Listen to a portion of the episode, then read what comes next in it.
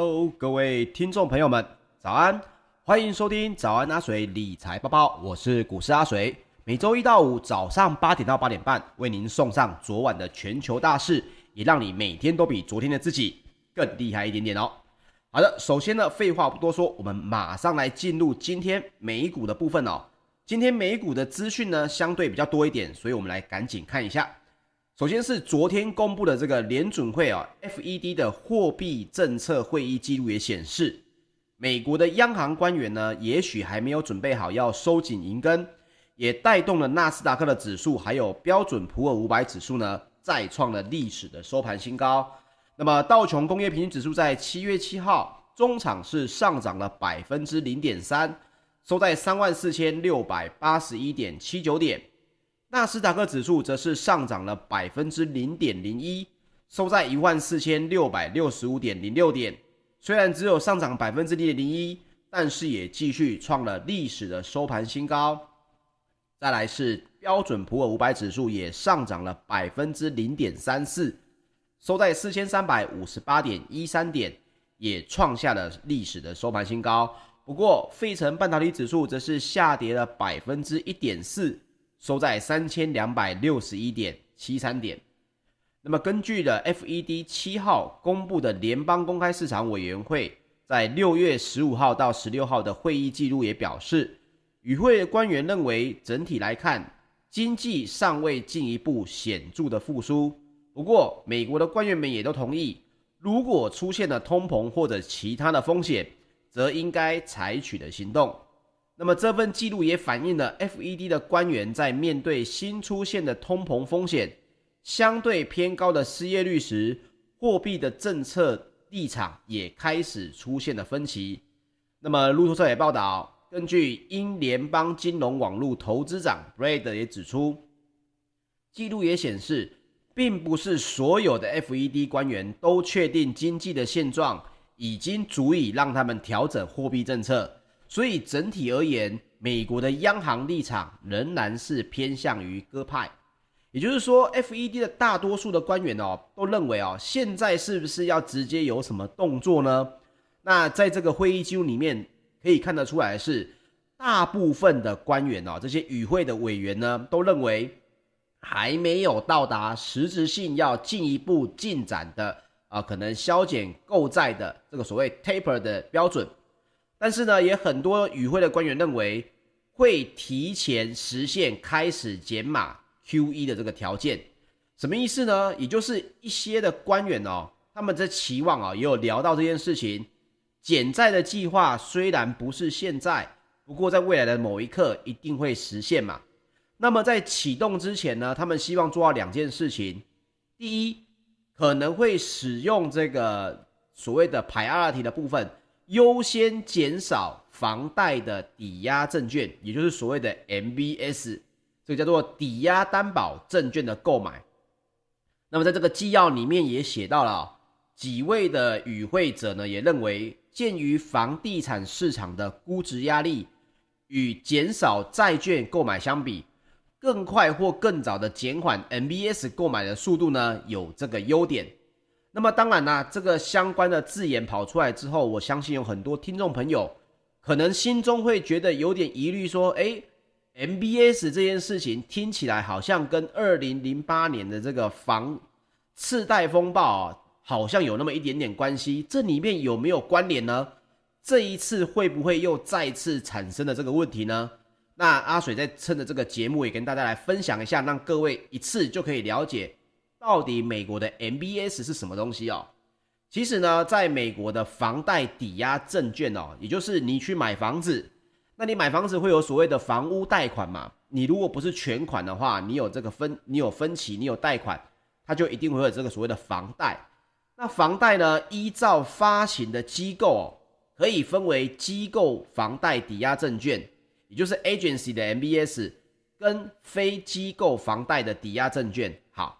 那也可以就这个整个贷款的不动产类型呢，也分为所谓的商用不动产以及住房不动产的部分。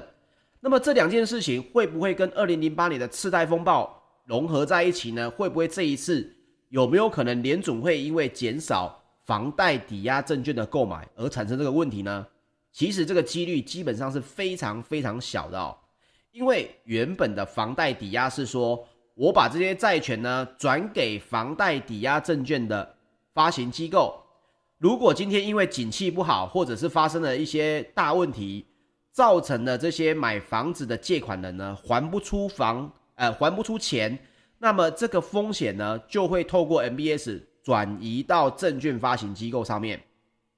那么，二零零八年的时候，正是这些发行机构在原本拿到了相关的这些风险商品之后呢，又再度的透过包装，又继续卖给了别的投资银行。所以在二零零八年的金融海啸之前啊，原本美国有三大房贷抵押证券发行机构。啊、呃，中文不太好记，不过大家可以稍微听一下，一个叫做吉利美，一个叫房地美，一个叫做房利美啊、那么这三家呢，各位名字也不用记，因为原本在二零零八年的金融海啸之前，只有一家吉利美是政府所提供的这个呃所有权的。但是二零零八年之后，美国的政府发现呐、把这个机构如果放在私有化的话，基本上有可能会造成这个底下。乱搞，上面呢会在忽然爆发风险的时候才发现，所以这三家房贷抵押证券机构呢，已经全部都被美国政府接管了。所以说，放贷的标准、审查的机制，这些都是参照美国政府的这个最新的这个标准的。所以呢，只有优质的借款人才能取得贷款的资格，因为在之前二零零八年之前呢。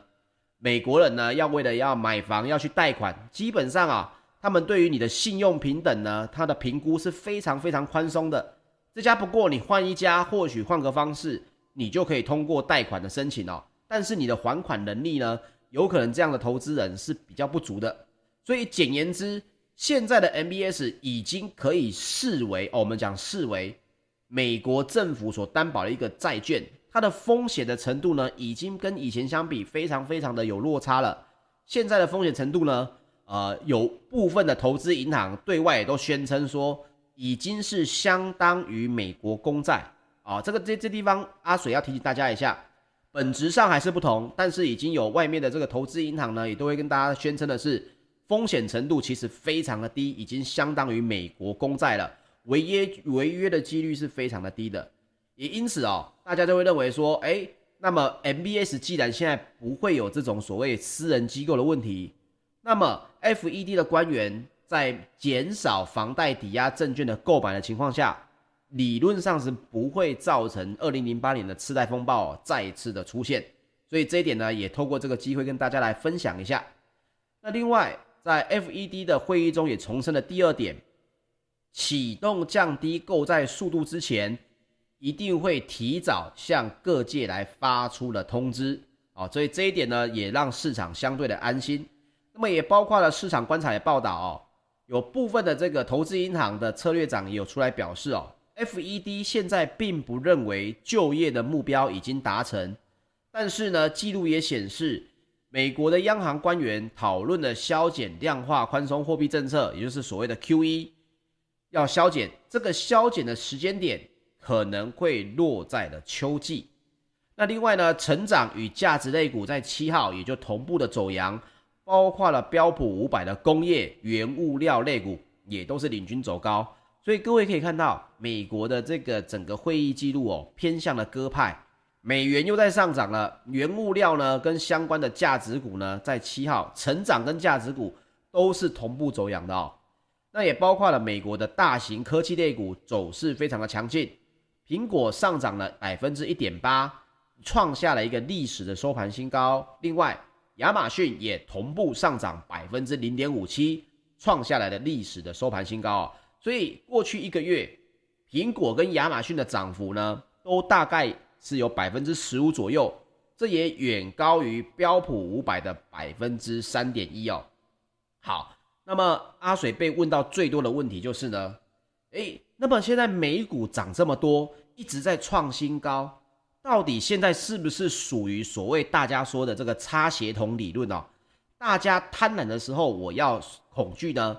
那么我跟大家来分享一个还不错的指标，那这个指标当然不是百分之百正确，但是我觉得它部分的可以让各位很清楚的知道，以数据化来告诉各位，现在美国市场的这个气氛哦，到底是如何。那首先跟大家分享，这是 CNN 做的一个恐惧贪婪指数哦。如果你是看 YouTube 直播的朋友呢，你应该看到画面上有一张图。那如果你是听 Clubhouse 的朋友呢，也不用担心，这个图呢其实就是一个指标图，告诉你现在在美国，现在整个美股呢，投资人的气氛是如何。最新的这个数据呢是四十这个数字。那么在七月二号，也就是上周五，标普五百呢连续七个交易日刷新历史收盘新高的时候，这个时候 CNN 的这个恐惧贪婪指数呢，其实也只有百分，也也只有到四十五，略高于前一周的这个恐惧四十四。这个数字越小，代表着市场越害怕；这个数字越高，代表着大家对于这个整体市场的态度越贪婪。那你说这个值值不值得参考呢？呃，我不敢保证它未来的准确度，可是我可以分享过去的它的精准度哦。这个数字在去年的二零二零年的一月。曾经跳升到九十九点，那么不知道各位有没有印象？二零一九年的年底，疫情还没爆发之前，各位你听到的新闻是什么？告诉我们五 G 在二零二零年要商转的这个所谓的元年，接接下来的一个好好的发展年嘛。所以包括美股在当时呢，大家对整个电子股哦，包括整个科技类股看法都是非常强劲的。所以这个指数呢，在当时一月份直接跳升到了九十九，代表投资人极度贪婪。之后呢，美股也随着疫情的爆发，直接崩盘，跌落到熊市的速度也是写下历史最快纪录。另外，CNN 的这个指数呢，在二零二零年的三月，也就是疫情最严重的时候，同时也是我们国内这个整个指数呢，也是大跌的时候。下杀到了一点，也就是说代表投资人极度的恐惧哦。那么可以各位看到，就是这个值呢，一旦有极端出现时，都代表着当下的美股呢，可能处在一个极度恐慌或者极度贪婪的位置，有可能会很快的进行反转。那么现在呢，在历史的高点，这个值呢，尚未显示投资人是贪婪的，只有在四十左右。也就是说，大家反而还偏谨慎，还不是偏向于乐观。这种呢，就是所谓的呃，有人讲到的“金金涨”啊。当然，还是要提醒大家，这个 CNN 的恐惧贪婪指数呢，本身不代表绝对的预测，只是可以给各位知道说，诶，我想了解一下美股的气氛，现在是极度的好还是极度的差，可以帮助你去做一些投资策略的。一些辅助哦，但绝对不是一个主要的原因，这点还是要提醒给大家。各位如果节目之后有兴趣，你可以自己去 Google 这个 CNN 的恐惧贪婪指数哦，这个都是免费的，有最新的分享。那么另外呢，在美国挂牌的中国知名企业哦，在七号也持续的走软，主因还是因为北京的当局担忧各资外泄到国外。那么目前对中国轿车服务巨擘滴滴出行呢，已经展开了治安的调查。另外，滴滴其实在上个月的六月三十号才赴美首度的挂牌哦。那么滴滴出行在美股续跌百分之四点六，同时也带跌了其他的这个上市股，包括中国电动车厂蔚来公司、百度、拼多多。也分别下跌了百分之四点五到百分之二点四不等哦。我们来说说欧股方面，铜跟铁矿砂的价格呢大反弹，激励的原物料类股上冲。与此同时，欧洲的欧债殖利率也持续的下挫，也带旺了高估值的科技股。泛欧指呢也因此收涨。在周三，泛欧的 STOXX 六百指数。上涨了百分之零点七八。另外，欧洲的三大指数也是三大指数齐扬，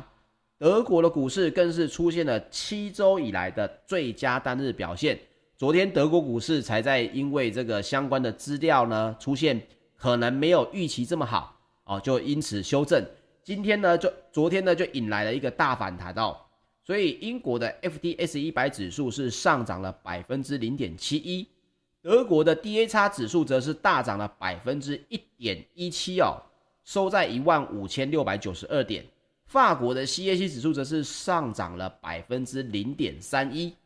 那么在周三呢，德国的十年期公债殖利率也下滑了一个基点，来到负的零点二七九个百分比哦，也创下了三周的新低。那么殖利率躺平呢，这些需要借钱的科技类股呢，当然也就因此比较受益哦，因为接下来也代表着升息的这个几率呢，可能没有这么高。那么欧洲股呢，也走高了百分之一，欧洲科技龙头 SAP 呢，更是飙涨了百分之三点五哦。那么另外，也因为中国要宣布要释出更多的基础库藏来压抑原物料的价格涨势。不过，纽约的商品期货交易所，在九月的交割期铜仍然上涨了百分之二点六，也因此持续的带旺了欧洲的矿业股走扬百分之二点三哦。那么接下来我们聊聊石油方面，纽约商业交易所，在八月的原油期货七月七号是收盘下跌了百分之一点六，来到每桶七十二点二美元。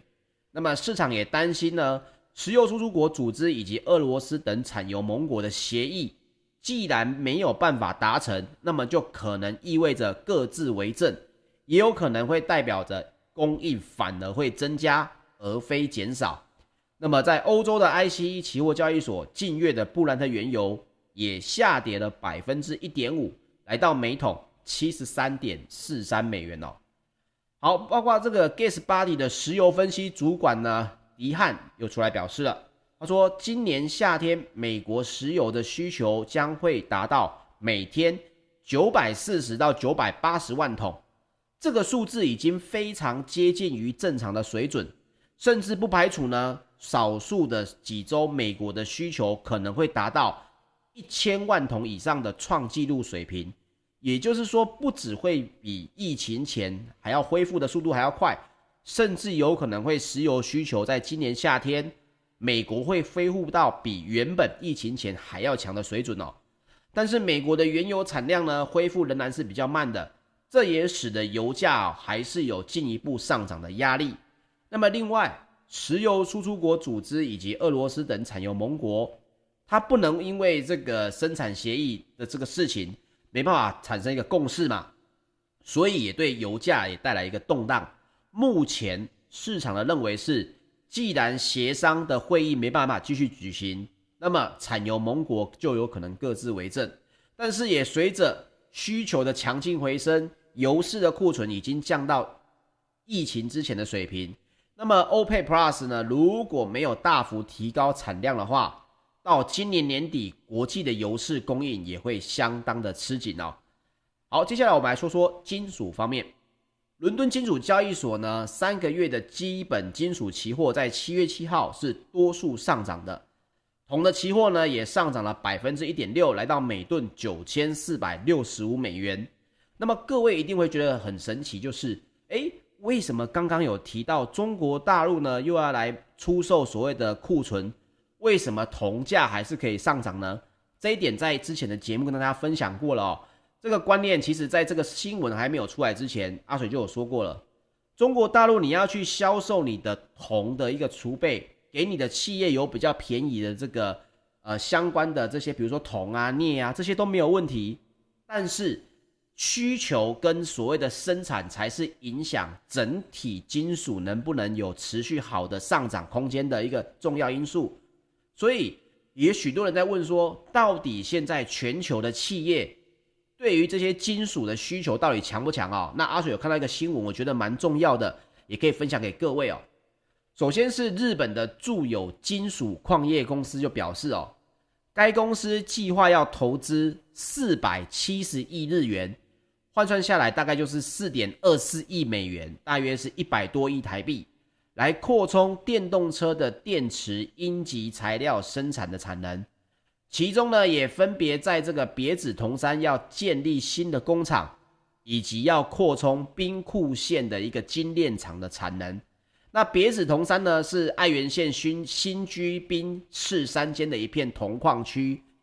在一六九零年呢就发现了这个地方有这个铜矿，另外呢后来就挖了快要三百年，一共产生了将近要七十万吨的铜。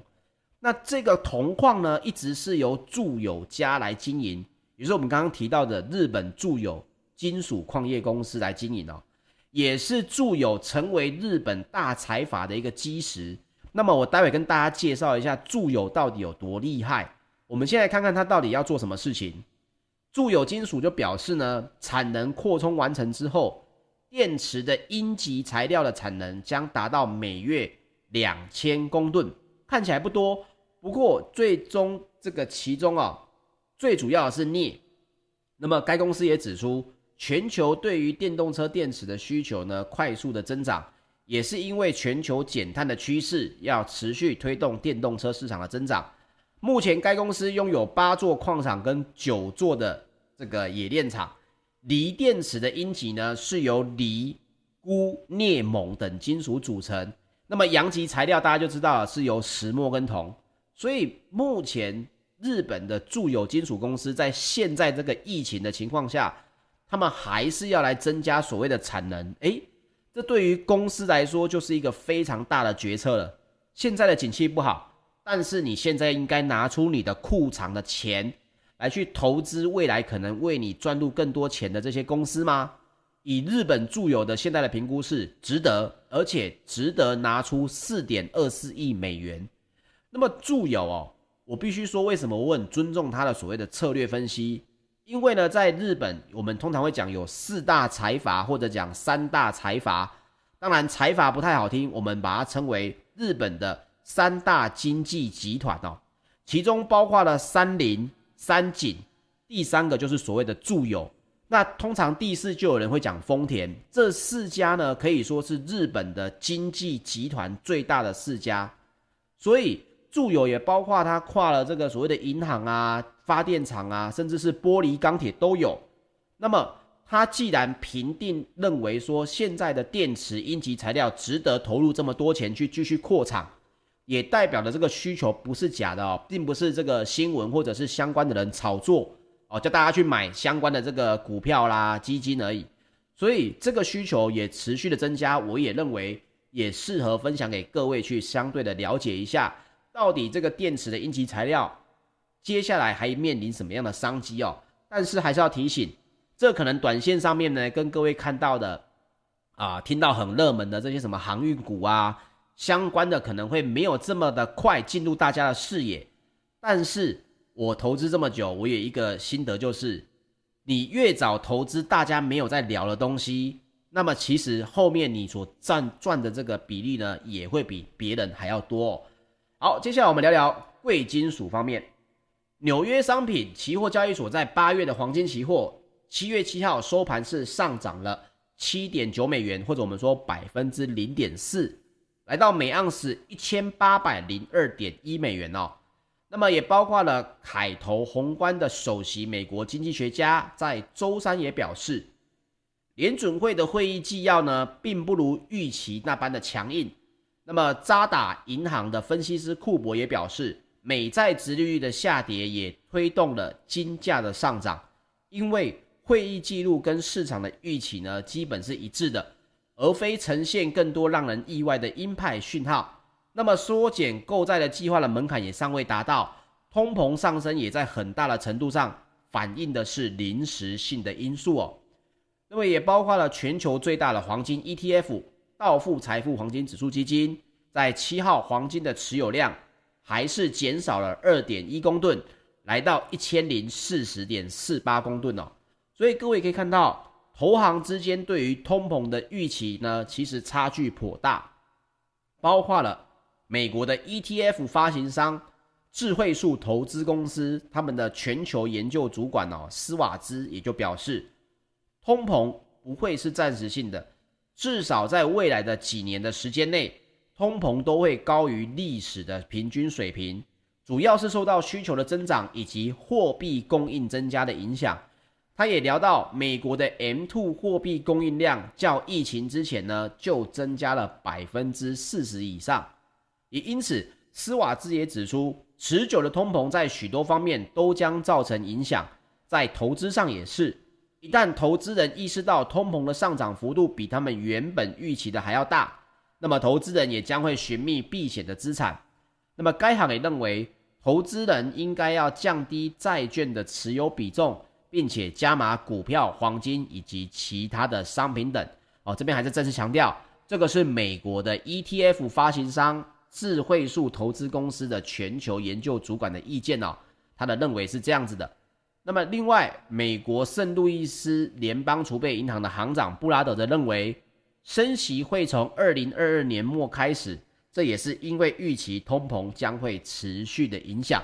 所以可以可以可以看到这个看法呢，其实每一个人都不同，但是可以短线上可以了解到，整体来说，通膨的影响已经慢慢渗入我们的生活，包括各位最近在看新闻也有看到了哦，钢铁的上涨也让了这个螺丝的成本呢也上升了，那各位可以看看螺丝的成本上升，那么你所使用的这些电器。使用的这些重机械也会不会有可能上涨呢？所以通膨的影响虽然现在这个层面还在于所谓的这个投资层啊，大家在认为，哎，通膨应该是这样子，应该是那样子，我怎么做比较好？不过各位还是要注意的是，不管通膨大家的预估如何，短暂的或者长期的，在短线上面一定就已经开始影响我们的生活了哦。所以各位也要持续来做这个投资的行为。让你的资产呢，随着通膨的增加，还是可以保持一定的购买力，才不会觉得，诶，钱怎么短线上面呢，有越来越薄的感受，越来越强啊、哦。